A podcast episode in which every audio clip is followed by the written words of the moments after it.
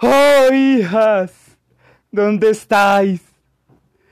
Venid aquí, acercaos a estas fraternas manos mías que os han proporcionado ver de esta manera los ojos antes luminosos del Padre que os engendró.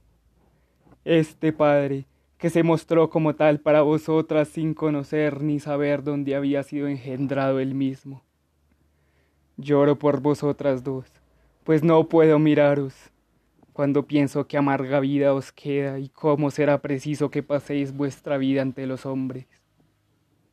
¿A qué reuniones de ciudadanos llegaréis? ¿A qué fiestas?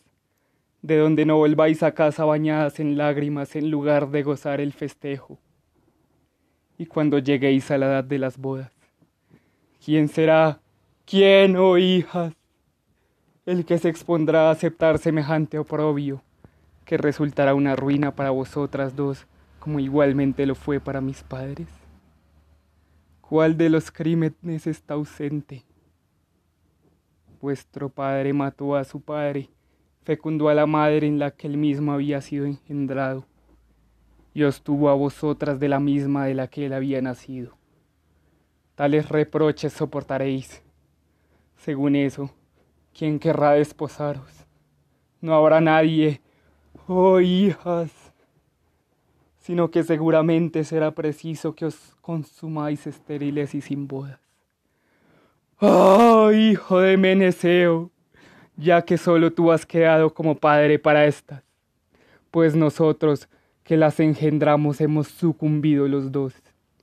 No dejes que las que son de tu familia vaguen mendicantes sin esposos.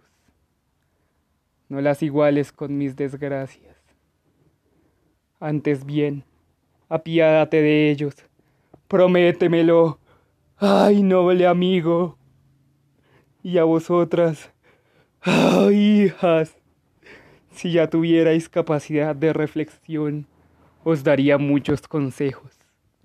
Ahora suplicad conmigo para que, donde os toque en suerte vivir, tengáis una vida más feliz que la del Padre que os dio el ser.